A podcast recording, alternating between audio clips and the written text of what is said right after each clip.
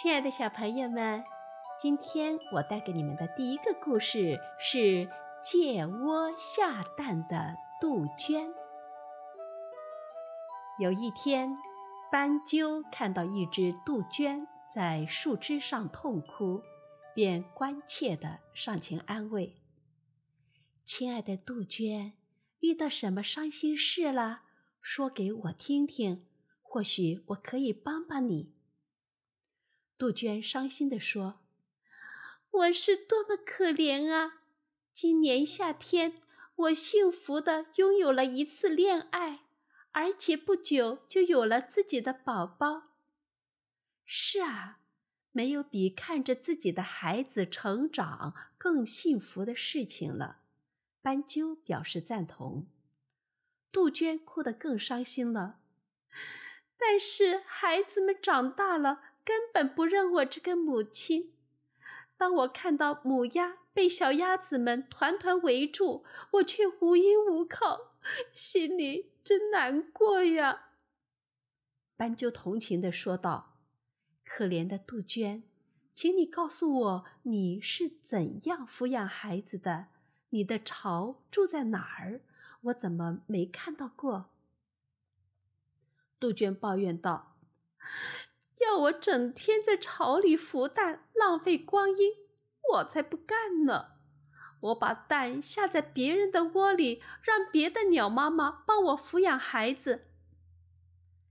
听了杜鹃的回答，斑鸠明白了：你不抚养自己的孩子，没有付出半点心血，又怎么能奢望他们能来报答你呢？接下来我带给你的故事是《一寸钉》。从前有一对农民夫妇，他们生了三个儿子，老大、老二都身材魁梧，只有小儿子约翰长得只有钉子那么高，而且总是长不大，所以人们都习惯叫他。一寸钉。一天，国王向全国发布公告：谁能把王宫后山上的橡树砍倒，并且挖出一口水井，就把美丽的公主嫁给他。原来，王宫的后山上生长着一棵有魔力的橡树。如果你想砍倒它，还没等你砍第二斧，以前的伤口就又痊愈了。所以谁都拿它没办法。可王宫的地面和地下都是坚硬的花岗石，根本就打不出水井来。一寸钉看到公告后，也出发向王宫走去。当他走到一座大山前，耳边传来一阵砍树的声音。好奇的一寸钉循声走去，只见一把大斧在没人握着的情况下，正上下飞舞地砍着一棵橡树。只砍了一下。一棵又粗又大的橡树就被砍倒了。这一定是把神奇的魔斧，我要能得到它就好了。一寸钉心想，魔斧正感到寂寞，希望有人能带他一起去见见世面。于是，一寸钉把它装进大皮袋中，继续前进。又爬了一座山，一寸钉听到金属撞击石头的声音。原来不远处有一把魔镐，正轻松地凿着花岗岩。一寸钉把魔镐也装进了大皮袋，继续向前走去。又走了很远的路，一条小溪挡住了去路。你要答应带上我一起去旅行，小溪说。一寸钉同意了。于是小溪立刻停止涌流，跳进一寸丁的大皮带的核桃壳里。一寸丁带着三位好朋友，很快就来到了王宫。一寸丁来到王宫的后山上，从皮带里取出魔斧，命令道：“砍！”斧头嗖的一声腾空而起，向着橡树砍去。魔斧只砍了一会儿，橡树就倒下了。卫兵又把一寸钉带到了花岗岩前。一寸钉从皮带中掏出魔镐，喊道：“挖！”镐头听到命令，立刻左一下，右一下，使劲儿地挖掘起来。不一会儿，花岗岩就被挖出一个深深的洞。咦，真神奇哦！国王的卫兵被眼前的一幕惊呆了。更神奇的还在后面呢！一寸钉不慌不忙地从皮带里掏出一个核桃壳来，对准洞口，把核桃壳扔了进去。井里立刻充满了水，井水不断喷涌，就像涌泉一样，形成一道高高的水柱。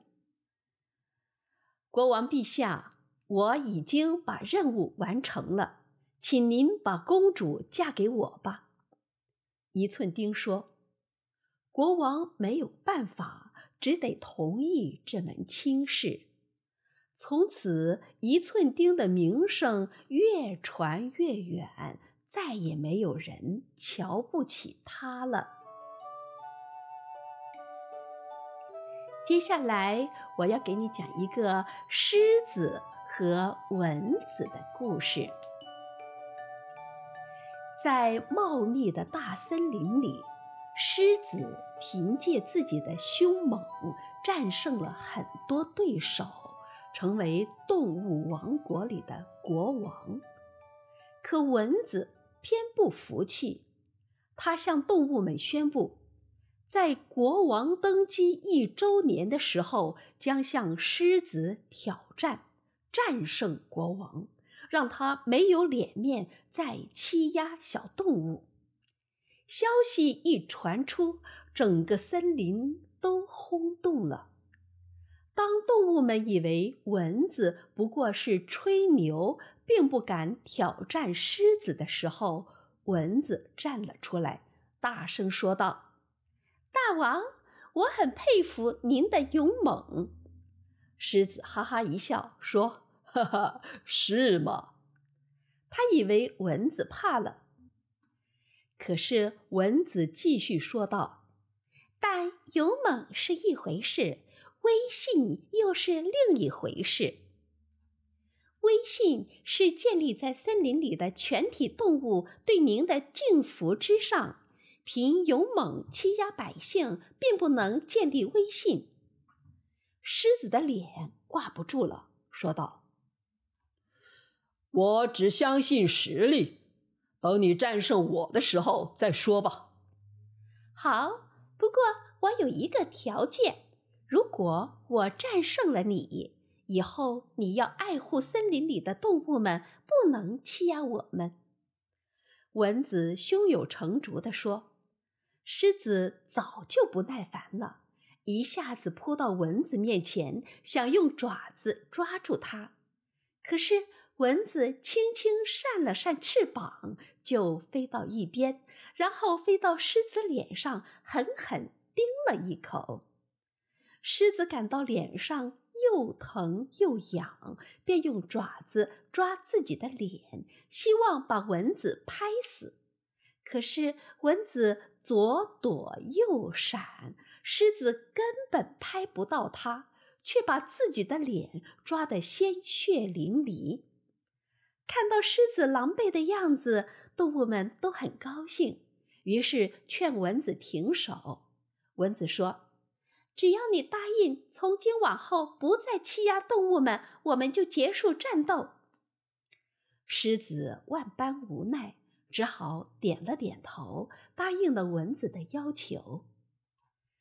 森林里的动物们都欢呼雀跃，蚊子也欢快地四处飞舞，得意忘形。结果不小心被粘在了蜘蛛网上，但是大家都没有注意到，这个骄傲的功臣最后却被蜘蛛当成了美餐。接下来，我给你们讲一个秃尾狐的坏主意的故事。一只狐狸长得非常惹眼。尤其是它那美丽潇洒的大尾巴，它时常引以为自豪。这只狐狸也非常骄傲。这一段时间，它盯上了一家农户，这家农户养了很多只鸡。每每想起，狐狸就直流口水。一天晚上。狐狸钻出森林，来到农户家，向鸡窝走去。快到鸡窝门口的时候，忽然“吧”的一声，它的尾巴被捕兽器夹住了。原来，它那美丽漂亮的大尾巴左摇右晃时，碰到了捕兽器。狐狸惊慌失措地挣扎着逃了出来。但是那条大尾巴被弄断了。从那以后，这只秃尾狐经常受到同伴的嘲笑奚落，它非常难过，因为怕人讥笑，它白天从来不敢出门，只是躲在窗前看外面的一切。怎样才能让大家忘记自己的缺陷呢？自己的尾巴长不出来了，那就让别人把尾巴也剪得和自己的一样短吧。他想出了这个主意，心里非常高兴。秃尾狐决定忍受最后一次屈辱，宴请大家，于是去买了很多酒和食品。大家非常高兴，都应邀而来。正当大家吃得非常开心的时候，秃尾狐装作很不经意的样子说：“大家有没有注意到这件事情？我们都长了一条非常粗大的尾巴，这条尾巴经常阻碍我们做很多事情。”大多数狐狸都赞同他的意见，秃尾狐喜上眉梢。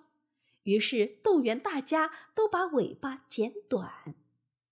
这时候，一位年长的狐狸对他说：“如果你的尾巴没有断，你会动员大家剪尾巴吗？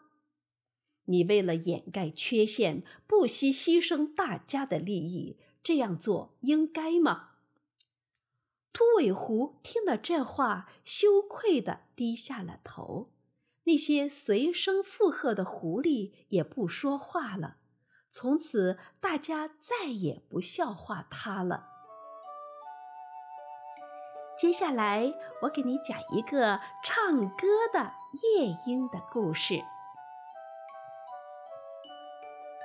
夜莺是大森林里歌唱家，当他唱歌的时候，动物们都会听得入了迷。看到大家都这么爱听自己的歌，夜莺不禁骄傲起来。它常常离开森林，到远方为更多的人唱歌，以获得更多的赞美。而且，他的生活习惯也变了。本来他只在夜里唱歌的，现在他白天也出来唱。蝙蝠是夜莺的好朋友，以前他们是夜间一起出来的。